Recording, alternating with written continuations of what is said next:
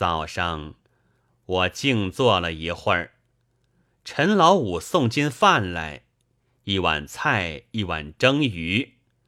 这鱼的眼睛白而且硬，张着嘴，同那一伙想吃人的人一样。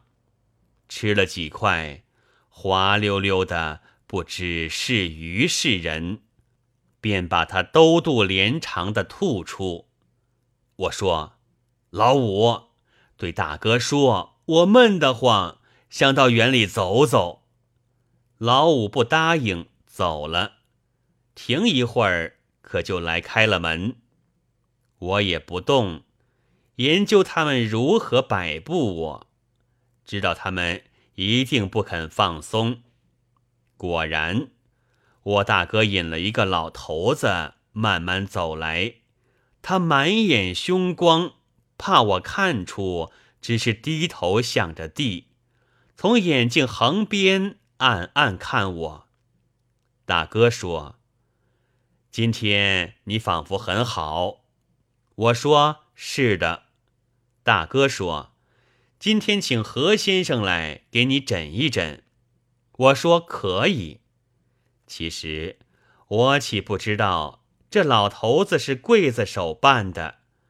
无非借了看脉这名目，揣一揣肥疾，因这功劳也分一片肉吃。我也不怕，虽然不吃人，胆子却比他们还壮。伸出两个拳头，看他如何下手。老头子坐着，闭了眼睛，摸了好一会儿，呆了好一会儿。便张开他鬼眼睛说：“不要乱想，静静的养几天就好了。不要乱想，静静的养，养肥了，他们是自然可以多吃。我有什么好处？怎么会好了？他们这群人又想吃人，又是鬼鬼祟祟，想法子遮掩。”不敢直接下手，真要令我笑死！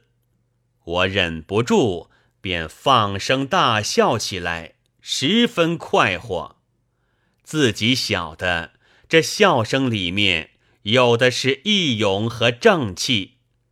老头子和大哥都失了色，被我这勇气正气镇压住了。但是我有勇气。他们便越想吃我，沾光一点这勇气。老头子跨出门，走不多远，便低声对大哥说道：“赶紧吃吧。”大哥点点头。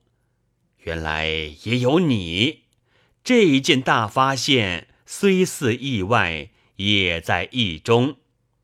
合伙吃我的人，便是我的哥哥。吃人的是我哥哥，我是吃人的人的兄弟。